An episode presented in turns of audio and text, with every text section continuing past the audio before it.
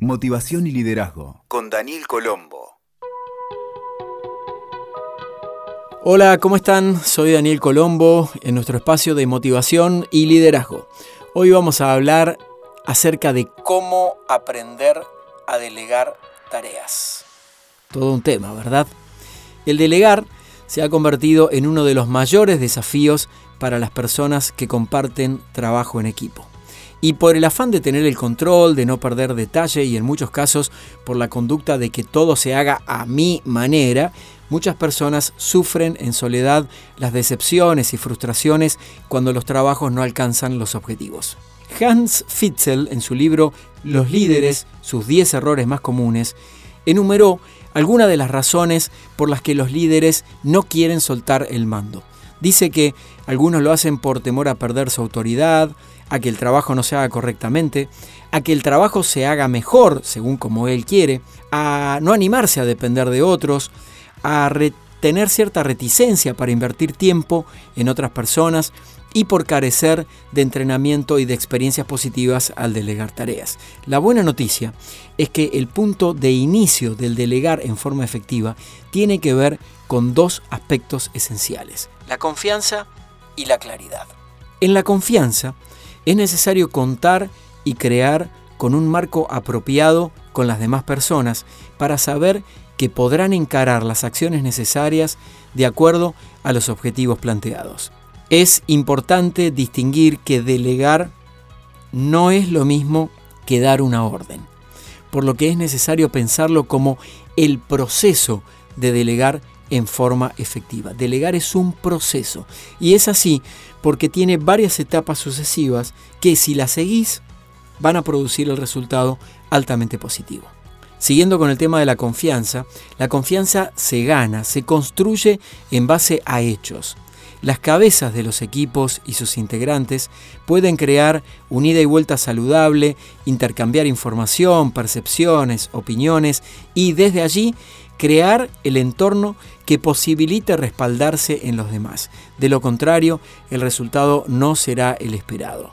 Eh, hay otro material muy interesante de Axel Clement, una francesa, creadora del programa Cómo ser un buen líder, y ella dice que saber delegar es la prueba que tienes confianza en tu equipo y eso significa mucho para tus colaboradores. Significa que tu equipo es competente y que es capaz de colaborar en el desarrollo de tareas de gran responsabilidad. Y ahora hablemos de la claridad. La claridad también es determinante al delegar, porque cualquier comunicación confusa genera un resultado igual en forma proporcional.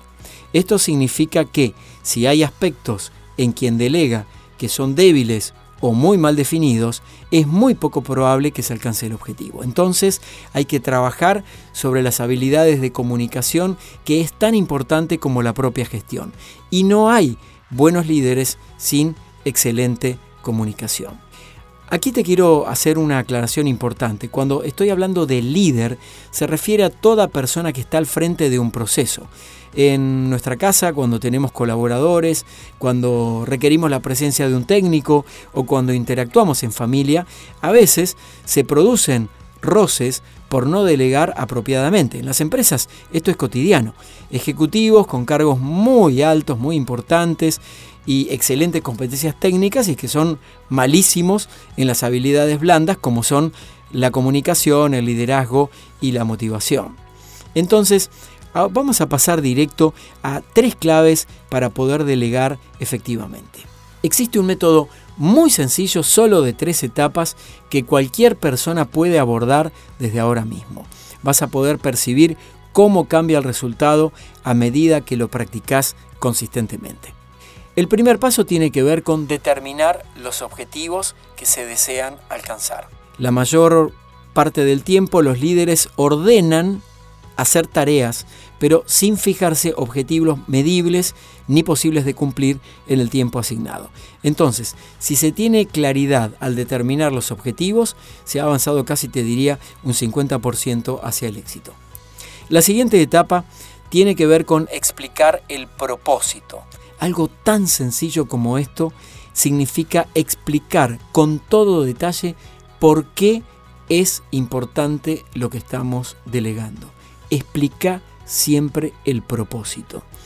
Para hacerlo tenés que convocar solo a las personas apropiadas, tomar el tiempo necesario para ofrecer toda la información que se necesite para desarrollar las tareas. Y en este caso, como en la vida, el propósito es lo que da el sentido a lo que hacemos. Por lo tanto, una delegación sin propósito es prácticamente como vivir sin rumbo. Y por último, establecer un método de seguimiento.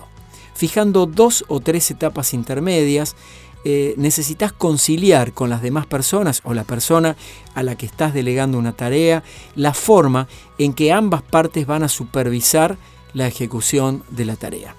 Luego, deja que el proceso fluya sin tu interferencia. Es probable que te sorprendas con caminos alternativos que van descubriendo los colaboradores y que a vos no se te habían ocurrido.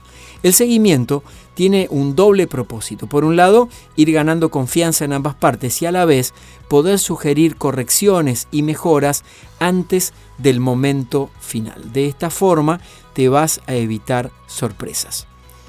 Y unas preguntas finales, y esto es muy importante que lo captes, además de los tres pasos anteriores en el delegar.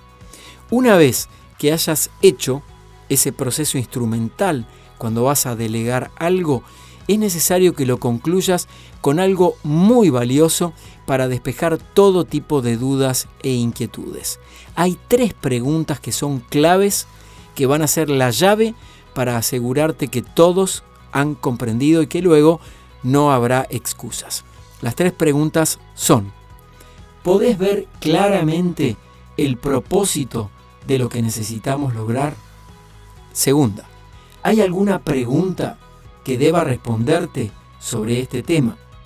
Tercera, ¿de qué forma puedo yo apoyarte en el proceso? Se trata de tres preguntas muy sencillas que si las formulas en este orden te van a evitar muchos disgustos a último momento.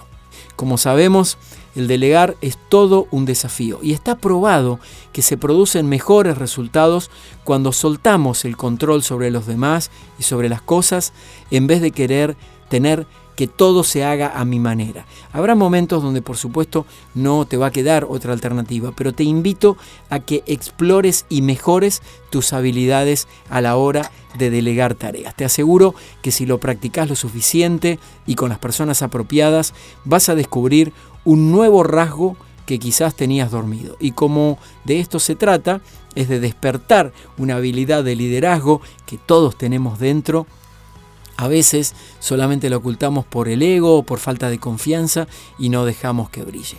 Y el delegar en forma efectiva te va a ayudar a hacer la tarea mucho más sencilla. Escuchaste Motivación y Liderazgo con Daniel Colombo. WeToker. Sumamos las partes.